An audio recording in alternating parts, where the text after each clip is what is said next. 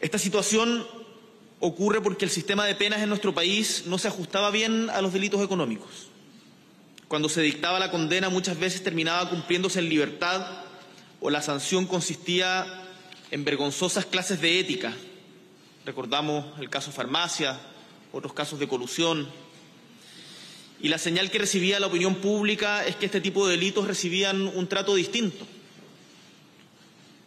Y el problema es que cuando la ciudadanía siente y ve que ha habido impunidad o que hay una vara distinta para juzgar a unos o a otros, en donde más allá de la declaración de la ley pareciera que hay algunos que son más iguales que otros, se debilita la confianza pública y también la cohesión social.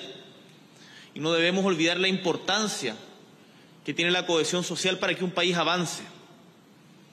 Se genera malestar y sensación de abuso e injusticia. Y eso es justamente lo que tenemos que tratar de recuperar. ¿Cuáles son las innovaciones de esta ley? Se acabaron los tratos especiales para las personas condenadas por delitos tributarios, malversación de fondos públicos o cohecho. Para ello se tipifican nuevos delitos, se actualiza el delito de lavado de activos y además se restringen los casos en que las penas podrán cumplirse en libertad.